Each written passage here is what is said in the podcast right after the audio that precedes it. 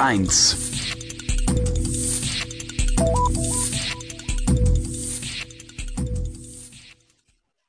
Mit ein bisschen Nachdenken gibt es für fast alles eine Lösung.